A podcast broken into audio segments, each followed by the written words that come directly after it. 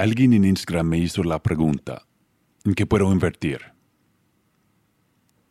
Bueno, responderé a esa pregunta, pero también quiero compartir un sistema para comenzar a generar riqueza. Me gusta ver las finanzas personales como un sistema de depósitos. Ciertos depósitos deben llenarse antes de comenzar a llenar los demás. La lista que voy a compartir es un buen modelo a seguir, pero como todos los modelos, siempre hay excepciones. Bueno, ok, arranquemos. Depósito número uno. Primero que todo, necesitas tener ahorros en el banco. No debajo de tu colchón, sino en un banco seguro y respetado.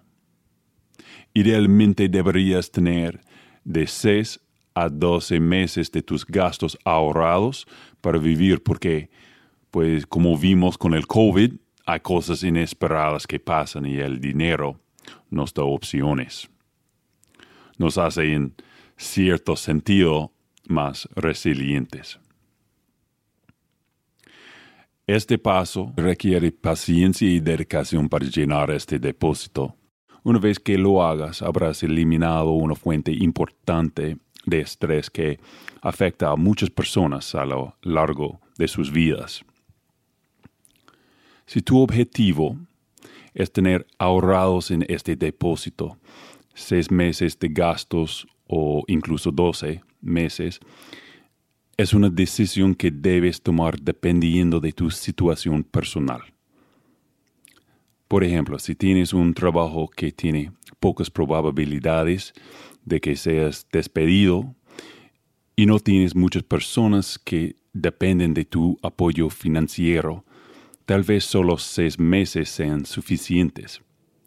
Pero, por precaución, creo que 12 meses suele ser lo mejor. La mejor manera de llenar este depósito es apartar automáticamente un porcentaje de tus ingresos mensuales, quizás tan solo el 5%, para que este depósito comience a llenarse automáticamente. Y obviamente el 10% o más sería mejor si se te lo puedes permitir. Pero trata este porcentaje como si fuera tan importante como tu alquiler. Si no puedes permitirte el lujo de apartar dinero en este momento, pues debes hacer una de dos cosas. Primero, buscar aquello en lo que puedes dejar de gastar dinero mes a mes. Y cuando miras tu lista completa de gastos mensuales, generalmente hay algunas cosas que puedes suprimir. Sin embargo, no soy un fanático de la austeridad con el propósito de ahorrar. En otras palabras, en lugar de eliminar las cosas que disfruto, por ejemplo como mi café diario, prefiero concentrarme en la segunda herramienta que tengo a mi disposición. Y eso es ganar un poco más de dinero. Por ejemplo, puedo pedir un aumento a mi empleador o puedo encontrar algún trabajo extra los fines de semana o en mi tiempo libre. Si puedes comenzar a ganar un poco más de dinero, puedes mantener tus gastos iguales a como están ahora y destinar todas tus ganancias adicionales a este depósito de ahorros. Ok, seguimos con depósito número 2. Este es un depósito destinado a pagar tus deudas. Y si no tienes deudas, este depósito no debería existir para ti. Ya cuando tienes de 6 a 12 meses de tus gastos ahorrados, necesitas asegurarte de pagar cualquier préstamo costoso. Por ejemplo, las deudas de las tarjetas de crédito, debes pagarlas completas es importante acumular primero los ahorros del depósito uno en lugar de pagar tus deudas, porque si gastas todo tu dinero en pagar tus deudas y luego surge una emergencia, vas a desear tener los ahorros. Si tienes un préstamo a un precio razonable que está conectado a un activo personal como una casa o un automóvil, esta es una historia diferente. No tengo ningún problema en seguir pagando esas deudas todos los meses, siempre que no sean una carga económica para ti. Depósito número 3. Este es el nivel en el que realmente puede comenzar a invertir en el sentido en que la mayoría de nosotros lo vemos. Sin embargo, no recomiendo invertir en nada antes de llenar los depósitos 1 y 2 porque el costo de no hacerlo es mucho más grande que las ganancias que puedes esperar con la mayoría de tus inversiones. Este depósito es un poco más complejo porque depende mucho de tus objetivos, la etapa de tu vida y tu tolerancia al riesgo. Generalmente la gente llena el depósito número 3 invirtiendo en acciones y bonos y eso está bien. Si tu objetivo es simplemente aumentar tu patrimonio neto y ahorrar para la jubilación, simplemente invertir en una cartera de acciones y bonos está perfectamente bien. Primero, una introducción rápida a las acciones y bonos. Cuando compras una acción, estás comprando una parte de una empresa. Te conviertes en uno de los propietarios de esa empresa. Y cuando compras un bono, estás comprando préstamos que se le han otorgado a empresas y otras entidades como gobiernos. El porcentaje de acciones versus bonos en tu cartera depende de varios factores como tu edad y tu tolerancia al riesgo. Si eres mayor o tienes menor tolerancia al riesgo, querrás invertir un mayor porcentaje en bonos y un menor porcentaje en acciones. Esto se debe a que los bonos de alta calidad tienden a ser más seguros, pero generen rendimientos más bajos. Y las acciones, las cuales tienden a ser más riesgosas, históricamente son un activo que generan rendimientos más altos. Siempre recomiendo a la gente que invierta en fondos indexados en lugar de acciones o bonos individuales.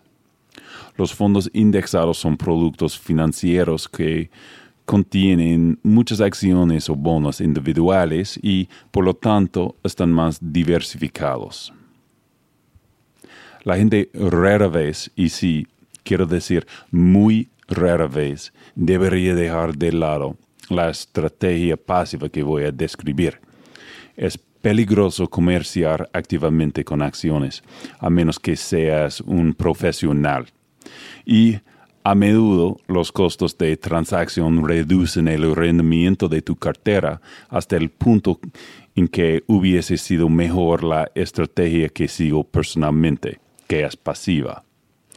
Invertir en fondos indexados.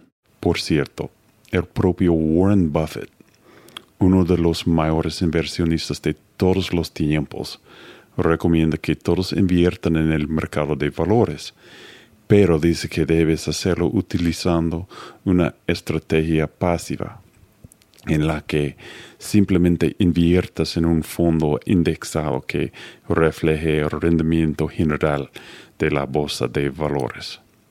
Yo personalmente prefiero los fondos indexados a los fondos mutuos porque tienen tarifas de administración muy bajas la mayoría de los fondos mutuos tienen un desempeño inferior al del mercado después de que se deducen sus tarifas de administración.